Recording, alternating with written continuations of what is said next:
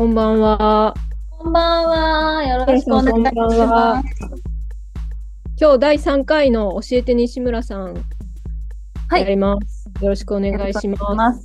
もう今日は29日の、まあ、夜7時っていうことで、はい。あの3時間前ですかね、そうですね。箱根駅伝の区間エントリーがありまして、さっき西村さんのツイッターが、ツイッターでお西村さんがすごい驚いてるっていう。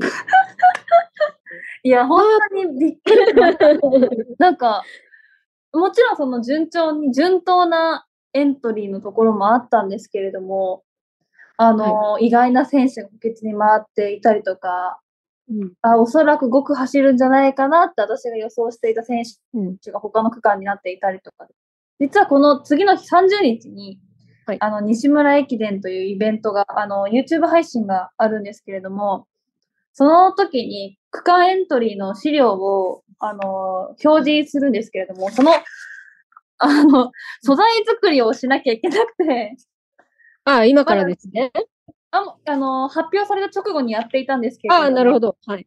なので割と、あの、の優勝争いをするような大学のはいエントリーは頭の中に入っております。じゃあ、早速なんですけど、はい。まあ、すごい驚いたってことなんで、はい。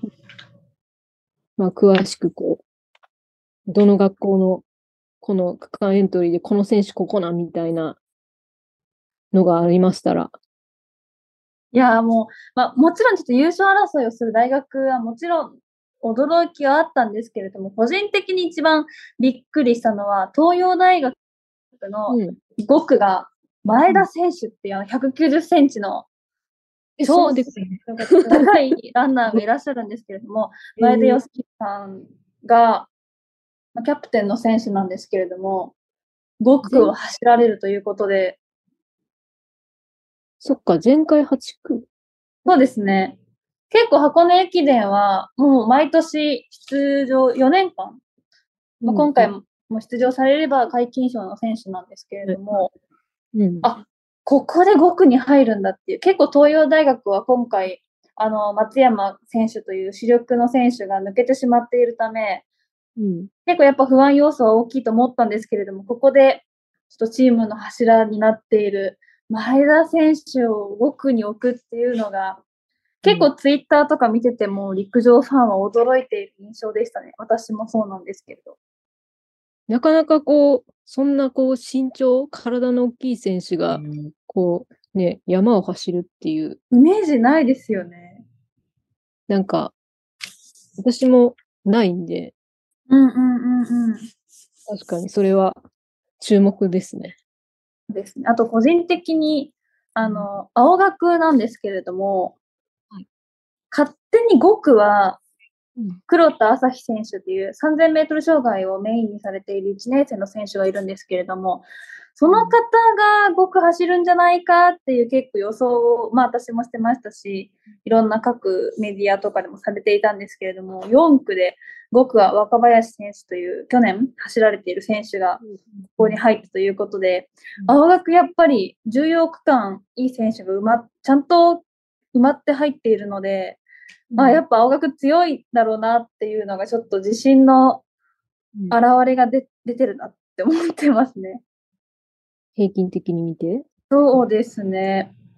抜け目がないなと思いますし、あとは補欠に岸本博則選手、4年生のエースの選手がいらっしゃいますし、おそらく岸本選手はもうどこかしらには入ると思うので、誰かしら当日変更があると思うんですけれども、もう青学はこのまま走ってもうん。十分強いなという、まあそれは駒沢もそうなんですけど、うん。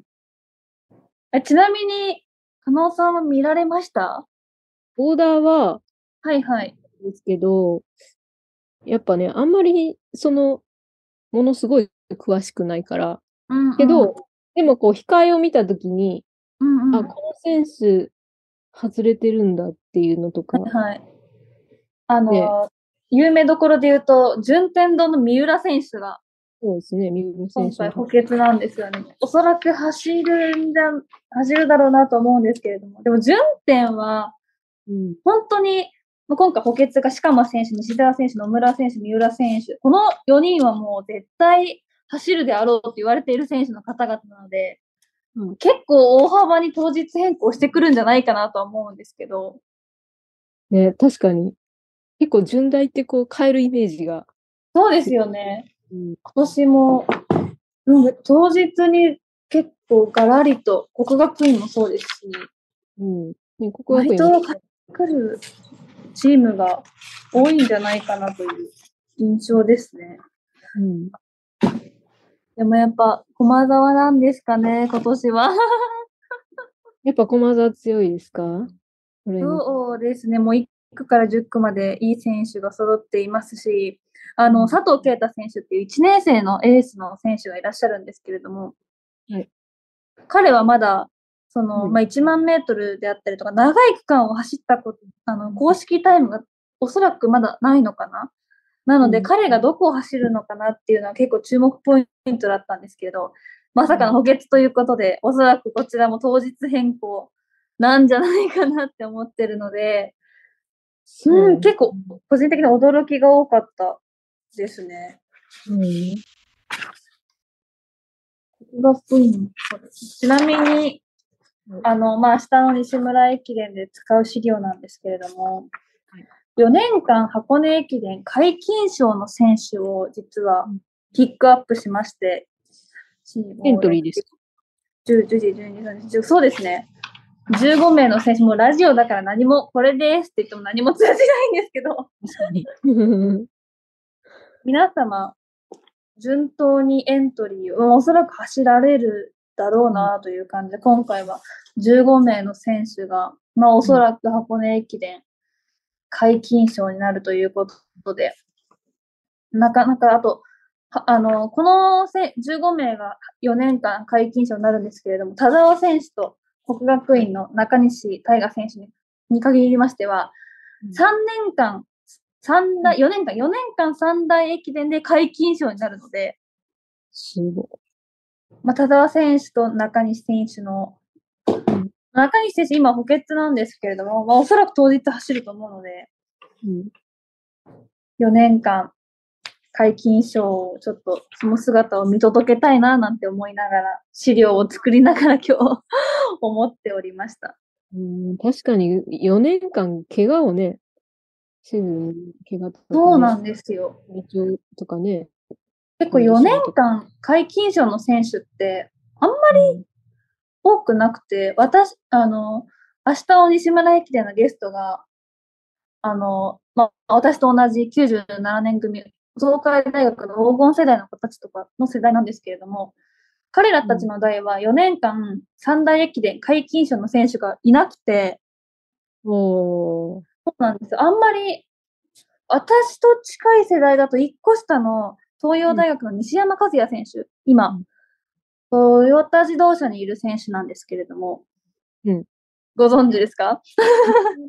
西山さん、ちょっとから、え、細身の人だっけ？そうです。あ1区で1、2年生の時に区間賞を取ってる箱根駅伝の選手なんですけれど、、多彼分、フルマラソンも走られてる選手かな？走ったことあるんですかね。結構トラックのイメージはあるんですけれども、彼が4年間解禁賞で、あんまり4年間三大駅伝解禁賞の選手っていないので、今年は2人もいるということなので、うん。今年、まあ来年ですね。また来年の箱根駅伝は楽しみだななんて思っております。来、もう数日で来年やから、今年えそうなんですよ。難しいですよね、この表現。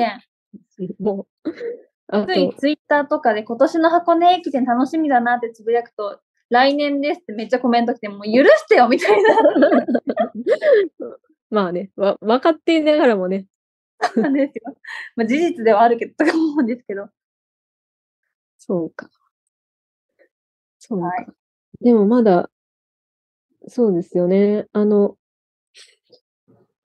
あそこ、ヴィンセントさんも外れてますもんね、今ね。まだそうなんです。東京国際大学は、ルカ・ムセンビ選手がはい。エントリーされておりまして、ルカ選手はやっぱり去年かうん。な、一昨年かな、うん。ヴィンセント選手が走られた後に通訳としてインタビューにあの、放送されていた方なので、結構話題になったと思うんですけど、うんやっぱルカ選手、もうルカ選手は卒今4年生なんですけれども、箱根はまだ走ったことがなくて、全日本を走ったんですけれども、なんかちょっとやっぱ、うん彼が走ってる姿、箱根を走ってる姿は、まあ、もちろんヴィンセント選手も見たいんですけど、ルカ選手が走ってるところもうん。見たいなって私は思いますね。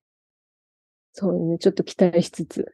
彼、日本が大好きな選手で、そあの大学卒業した後は実業団には入らないんですけれども、一般企業について走りを続けるっていう、あ走るために就職するわけではないんですけれども、あ、あ、じゃあ日本、には残るので、あ、柏原さんが到着されました？あ、来た。こんばんはずっと、ずっと文化放送いるんですよ、今日。こんばんは、皆さん。皆さん、ここんばんは。は。柏原さんはいあの、はいちょっと、前田さん、前田選手が5区はどどうお思われますかね？どうですか？いや、いいんじゃないですか？お先輩としてはそうなんですね。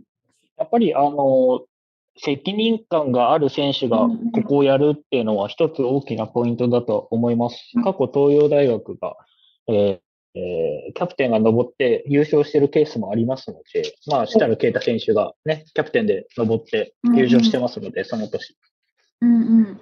そういった意味でも、やはり、ここは、まあ、酒井監督もそうだと思うんですけど、変な選手に任せるんだったら、キャプテンで任せて、まあ、結果いい、悪い、どっちもありますけど、うんやってみようってことだと思います。うん。いや、結構エントリーを踏まえて、ツイッターとか見てみると、やっぱりここに驚きを感じているあのファンの方が多かったので、はいあ、やっぱみんな私と考えてること同じで、あ私もやっぱ一ファンだななんて思いながら、今日はツイッターを見ておりました。でも、走り的に、タイプ的には登れそうな雰囲気あるあるので、そこでどういうシューズチョイスをするのかとか、あとはどういうね、あのープランで登っていくのかっていうのは、まあ、これ前田くん次第にはなってくるんですけど、押す力はあるんですよね、爆発力はなくても。おだから、ーこの区間って、押すってことがすごい大事な、押し切る。うんうんうんっていううんのが大事になってくるので、まあ、区間、そうだな、一桁で登ってきてくれたら、5倍以内で登ってきてくれたら、嬉しいかなって感じなんだと思います。なるほど。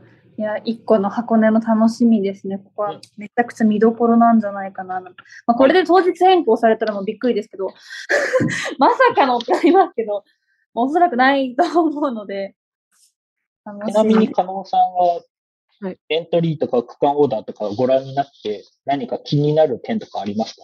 そもそも男子選手はそこまで多分、めちゃくちゃ知ってるってわけではないと思うんですけど。めっちゃ知ってるわけじゃないんですけど、なんかこう、知ってる選手はいるじゃないですか、名前を。はいはいはいはい。あ、だから、あ、この選手外れてるからどこに入るんやろみたいなとかはね、ありますよね。中央も吉井君外れてるし、うん。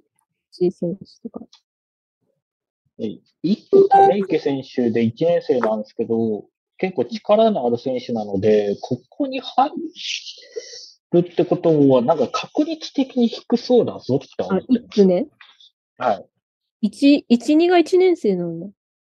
だから、2かうん。3とかに入れたいですよね。うん。ただ、3も別に、庄司選手もそこまで悪いわけではないので、うん、もしかしたら2位に入ってくる可能性もあるし、ねーっていう、この読み合いになってきますよね。まあ、こう読んでるのもね、楽しかったです。そうなんです。駒沢とかも4区、鈴木選手ここで来たんだっていうのが、どうなるんだろうっていう、走られるのかな、そもそもと思っちゃいますし。そうですね。あの、鈴木選手に関しては、情報がメディア側もほとんど持ってないので、謎なんです。はい。ただ、スタートラインには立ってほしいっていうところの、こうんのファンとしての願望もありますし、うん、確かに。で、伊藤葵、佐藤啓太、山川拓馬、この1年生3人、プラス篠原選手うん。とかも非常にいい力のある選手ですので、うんそのあたり。あと、順天堂でいくと、やっぱ三浦選手がどこに配置されるのかなっていうところですね。うんまあ、その他にも野村選手、鹿間選手、西澤選手など、うん。えっ、と、当日エントリー変更4人、そして4人ずつで6人変更可能ですので、うんうん。全部隠すこともできるし、使うこともできる。確かに、そっか、全部、全、全変更もあり得るわけですね。一日だけに限っては。確かに、おうあ一区間だけですね。一区間だけあ、あ、はいはいはいはい。変更しないっていう可能性もあります。うんうんうんうんそのあたりうん。すごいな。いや、楽しみです。駒沢はやっぱり強いなという、もう抜けがないなっていう誰が走っても、おそらくこのままうん変更されずに走っても強いでしょうし、うん青学もそうですけれど。ただ、この区間オーダー、駒沢青学の話からいくと、隠したいことはあるんだろうなっていうのは、なんとなくありますね。へえ。隠したい。はい。誰か体調悪いとか、怪我してるとかうん。うん、うん、うんうん。はありそうだぞとは思ってます。確定ではないんですけど。うん。うんまあでもね、確かにその当日、ね、うんまあこの、これのためにやってきてるけど、まあ合わないっていうこともあるし、あるから。うんもちろん。うん。いや、だからさっき、その西村さんも、西村さんが4年間、えー解禁賞の選手ですかね。そうそう、解禁賞の選手の話はいをしてはい。はいはい。が田澤選手と、これ明日西村駅伝で使う資料なんですけど、さっきまとめたやつでして、15名いらっしゃいました。箱根駅伝解禁賞の選手が、今回、来年走れば。うん。ちなみに、箱根を駅伝の前ってすんげえ緊張するんですか？ら、歌詞に質問しちゃうんです。うんどういうこと？えどういう。ことなんかレース前、あ箱根駅伝まで緊張するかどうか？なんかその緊張感みたいな、そのチームとかさ、なんか駅伝前とかすごいじゃないですか。私、この時期特にコロナがあったりするから、余計もう選手の方はやっぱ、気をつけなきゃいけないなって意識は絶対、やっぱほ例年よりもありますよね、おそらく、最近年は。うんもし誰かしらがコロナになっちゃったりとかしたら、うんもしかしたらチーム自体が出れなくなっちゃう可能性もうんあり得ると思うので。うち近所歩いてたらめっちゃ走ってんねんけど、選手。え、え、そうなんですか？そんなことあるんですか？すごい。えーっと、他の駅伝2つにか比べたら独特ですよね。んうん。で、2日間開催なので、やっぱり、こう、うん緊張感が倍っていうか、プラス、この1年間の集大成っていうところなので、で、我々の時代の話をすると、やっぱ沿道に人書きが20、30ってある中で走っていくので、それは、やっぱ他の駅伝ではありえないことですよね。だから、なんか、OB とか OG の肩の入れ方も違うし、学校としての肩の入れ方も違うというか、うん。あの、精神は結構削れますよね。良くも悪くも。うん。終わった後の解放感はすごいですけど。なんか結構、そうや。2年生は成人式もありますしね。終わった後に。成人式なんて言ってないよ。え？僕言ってないよ。行ってないんですか？どうしてですか、え、祝辞読めって言われたから行かなかった。そん、え？絶対行くべきだったじゃないですか。スターじゃないです裏切だからそういう扱いを受けるのが嫌だったから行かなかったんです。か。ああ、ああ。なるほど。まあ私も行ってないんですけど。一緒じゃない。まあ、私ということで、行ってない。なんかざっくりと私からの情報をお伝えしましたが、加納さん、箱根駅伝いかがでしょう、ここまでいろんな数回に分けて箱根駅伝というものをお伝えしてきました。確かに。なんかね、まあこれがなかったら、多分、ぼーっと見てたかもしれないですね。その教えて西村さんがなかったら。で、多分この区間もエントリーもチェックすることなかったと思うんですよ、これ。いや、それはチェックしてくださいよいや。ツイッターで嫌でも流れてくるじゃないですか。流れてくるけど、当日テレビつけて、うーんって感じで見るから、見てたから、だから、うん。じゃあ、そんな加納さんに、一個じゃあ、もう、ポイントとしてもう一個見ていただきたいのが、あの、給水の選手、給水担当の選手にも注目してみてください。給水担当、あ、給水担当は名前載ってないね。名前載って、載ってないんですけど。載載ってないですけども、あの、大学によっては、その、ランナーが、あの、給水してほしい選手を指名するパターンもあるみたいで、東海大学とかはそうみたいで、あの、あ、当日、そうです。外れてしまったけど、彼と一緒に少しでも沿道を走りたいとか、うん。お世話になった選手だから、この方に当日給水してほしいとか、うん結構選手同士の関係性があったりするので、うんまあ、外れてしまっている選手、今回走れなかった選手が給水することが多いんですけれど、そこにもちょっと一個注目して見ていただけたら、駅伝ファンとしては嬉しいなと思います。この4年間一緒にやってきたとか、あれね。。はいい。そうでございます。えっと、それは言ってくれる、テレビが言ってくれる場合と、そうじゃない場合があるんで、加納さん気をつけてください。確かに。給水の選手に関しては、例えば、あうんの、えー前、前々回のキャプテンのあ神林くんが給水したときは言ってくれましたけど、そこの関係値はキャプテンだからっていうステータスがあったので、っていうところも含めて、はい。なるほど。なんかあるんやろうなと思いながら見ててくれた方が、結構ざっくりとして見見れていいかもしれないですね。うん給水とか。これ、まあでももちろん全国あるんですよね、これね。一区六区ありません。あ、一区ロックない。ないです。うーん。あ、確かにロックはちょっとこう。確かに。前まではあったんですけど、なくなりました。はい。あロック危ないからですか？そうです、そうです、そうです。いやーえ、自分で取るやつもないんですか？ないです。ああ、そうえなんだ。一区ー、六区に関しては完全にありません。うーん。そう、あ、確かに。うん、うん、うん。うん袋とかはテレビとかで給水の選手が紹介されてることは多いんですけれども、比較的に。うん。オールはなかなかないので、ちょっと注目して。オーロね、見て確かくださいに袋は結構、なんか、してるの見た、見る、見るような気がするけど、テレビで。今、山田さんから、給水担当の方からどんな声かけられるんですかという質問。確かに、私も気になります。柏原さん、どうですか？あ、給水は普通に頑張れとか、なんかこっからだよとか、うんタイム差とかが伝わってくることが多いですね。はい。うんどんな声かけられたいとかあります？じゃあ。え？うんあんまりない。え、そのなんか私の母親がよくこれ、駅伝で、い駅伝見てて言う言葉があって、あの、たすきリレーの時に、次のランナーがラストって声かけてる時あるじゃないですか。こっちこっちって、うん。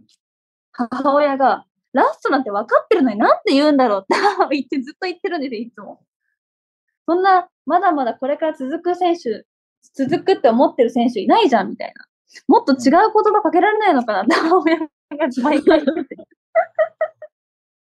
あそのニュアンスとしては、加納さん、あれですよね。出し切れよって意味ですよね。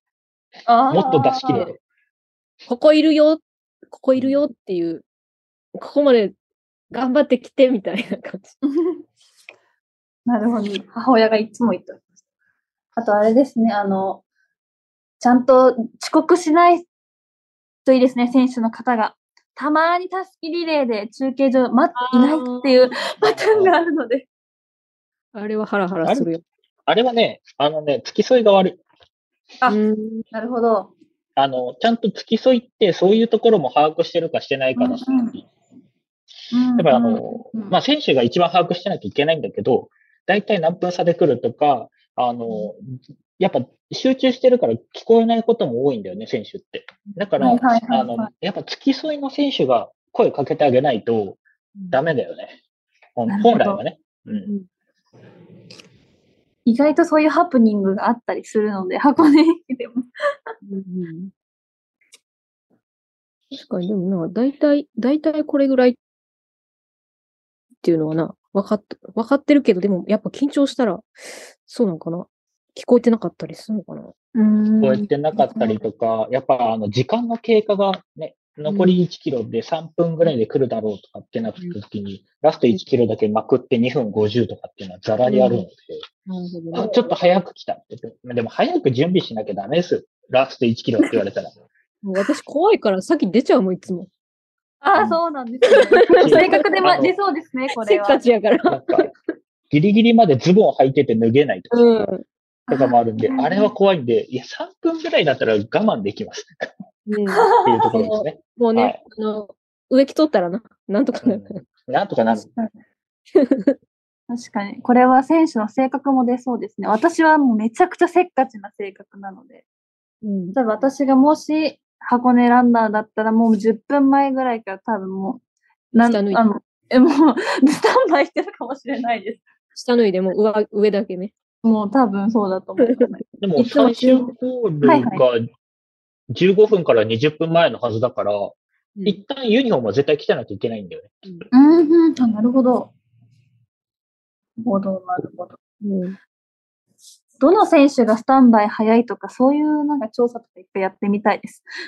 せっかち、せっかちランキングとか。でファンの方がやってると。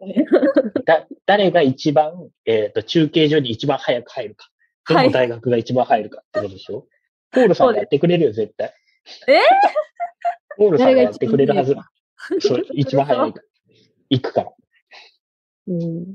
だからね、結構ね、ゆっくりやりたい人もいるもんね。早く行ってね。え、加納さんどっちでしたか？ゆっくり入るタイプですか？中継所。なんか、だんだん、だんだん遅くなっていった。だんだん遅くなっていった。ベテランになるにつれて。そうそうそうそうそうそうそう、ちょっと余裕が。なんか若い頃はもうめちゃくちゃもう早く行って、もう何時から体操して、何時からやって、みたいな、走って、みたいな。だいたいアップで時間余らすタイプやった。早くやりすぎて。ああ、絶対早く入りたいな私もそうですね。の私、集合場所とかに早く行きすぎて、もう注意されます。スタッフさんからよく。マネージャーより早く行くのやめてってよく NGT の時言われてました。ああ、でもそれはすごいわかる。あの、だって不安だもん。行かないと自分の居場所ないし。でうん中継所ってあの、あ引かなきゃいけないじゃないですか、加納さんのシートとか。うんあの、ど真ん中に引きたくないんですよ。端っこに引きたいんで。うん自分が、端っこでね、そうそうそう。なんかこう、ストレッチとかね、音楽。囲、囲まれたくないですよね。四方、四方壁がいいです。うん真ん中しか空いてないみたいな。そうそう。いや、まあそういう裏側もね、はい見たい感じはありますけどうん。あとね、10分ぐらいなんですよ、話せんのが。あら。そうどなんだうぞどうぞ。そして僕も夕飯を食べなきゃいけないんですよ。ああ、はいはい、はいじ。ゃあもう、はいはい柏原さん、良いお年を良いお年を。では。私はいこれから、えー、2日3日に向けての勉強会を文化放送で確かに。やりますので、はい。そこから、今、だいたい7時半ですが、10時過ぎまで文化放送に行きますので、えー、そまた何かありましたら、小ネタ情報を、あの、このグループラインで、女子会ラインで ねえ、展開嬉しますので。ありがとうございます。お疲れ様です。残り頑張ってください。ありがとうございます。あまあ、柏原さんを抜けてしまったんですけれども。はい。まあ、じゃあ今年の箱根駅伝は、まあ当日変更にちょっと注目を置きつつ、やっぱりどの大学も個人的に戦力がもう上がってきてるので、もう選定勝負、往路でいかにリードするかが大事だと思うので、ちょっと、いえっ、と、往路袋をちょっと全部見るのはさすがにしんどいかもしれないんですけれども、あの、せめて往路だけでも見てくれたらと。加納さん、ぜひ往路だけでもはい見てくれたらと思います。だからでしょ、スタートが、えっ、と、8時とかか。そうです。早めですね。だよね。8時やから。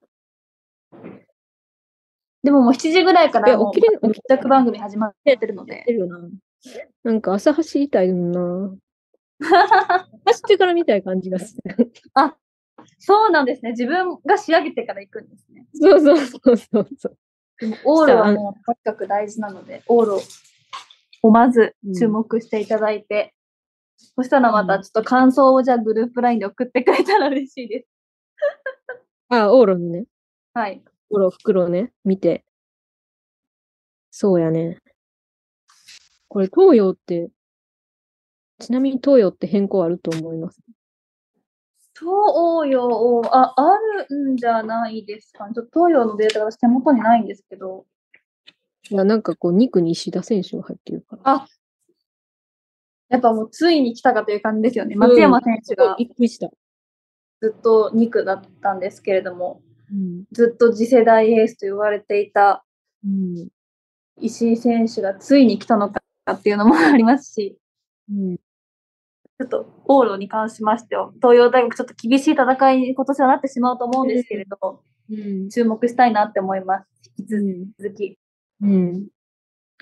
まあ、だから、まあ、どこのチームも注目やけど、まあ、やっぱ、青学と駒沢が安定的かなって感じか。そうですね。